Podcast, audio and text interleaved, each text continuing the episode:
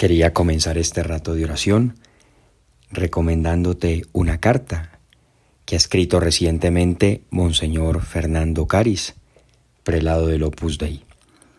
Una carta que fechó el 19 de marzo de este año 2022 y que trata sobre la fidelidad. Y en el inicio ya de esa carta, en esos primeros párrafos, te leo unas palabras textuales Especialmente relevante es considerar la fidelidad en la relación entre personas, en su aspecto más humanamente profundo, el amor. La fidelidad a lo largo del tiempo es el nombre del amor. Cita aquí unas palabras de Benedicto XVI. Y termina. El amor auténtico de suyo es definitivo es fiel, aunque por la debilidad humana pueda fallar. La fidelidad es una característica esencial del amor. Y aprovechamos este rato de oración para conversar con el Señor de esa fidelidad, de esa característica esencial del amor, de nuestro amor con Él, de nuestro amor a los demás. Y si uno va recorriendo el, Nuevo, el Antiguo Testamento, pues ¿qué se va viendo en todo ese Antiguo Testamento? Es esa historia de ese pueblo de Israel, de esas infidelidades del pueblo de Israel tantas veces a Dios y esa fidelidad de Dios, que Dios lo perdona y vuelve detrás de él y el pueblo vuelve a ser infiel. Y todo ese Antiguo Testamento está marcado por eso, la infidelidad del pueblo la fidelidad de Dios. Y es así, Dios permanece siempre fiel. No lo dice San Juan, Dios es amor. Y claro, la fidelidad es una característica esencial del amor. Si Dios es amor, Dios es fiel. Hay dos reyes del pueblo de Israel que me llaman especialmente la atención. Y te recomiendo también que puedes ahondar en sus vidas, en esas historias que traen muchas, muchas enseñanzas para la vida cristiana, para la lucha personal. Están recogidas en los libros primero y segundo de Samuel y en el primer libro de los reyes. Son los reyes David y Salomón. David, a quien el Señor desde muy joven ya unge como rey de Israel, y que comete una barbaridad un crimen muy grande. No te cuento los detalles, ya lo leerás, pero después se arrepiente y hace penitencia y es fiel a Dios hasta el final.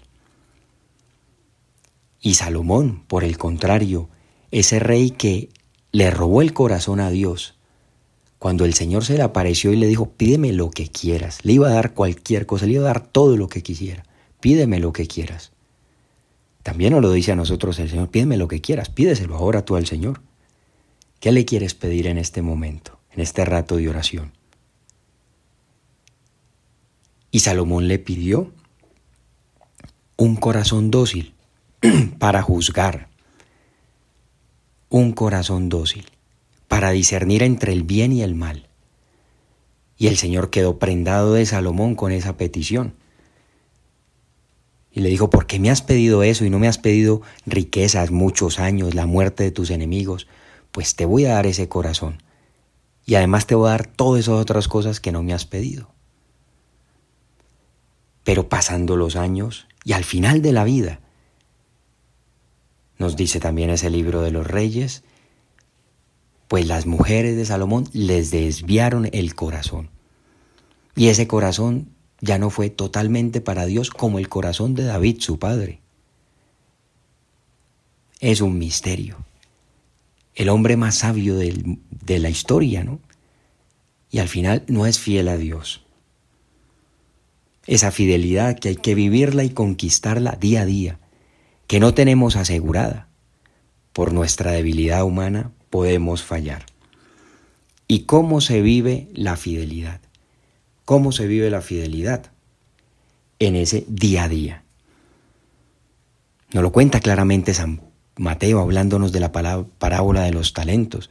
Y dice, muy bien, siervo bueno y fiel, porque fuiste fiel en lo poco, yo te confiaré lo mucho. Entra en el gozo de tu Señor. Fiel en lo poco, fiel en lo pequeño de cada día. Quieres ser fiel a tu novia, a tu novio, a tu esposa, a tu esposo.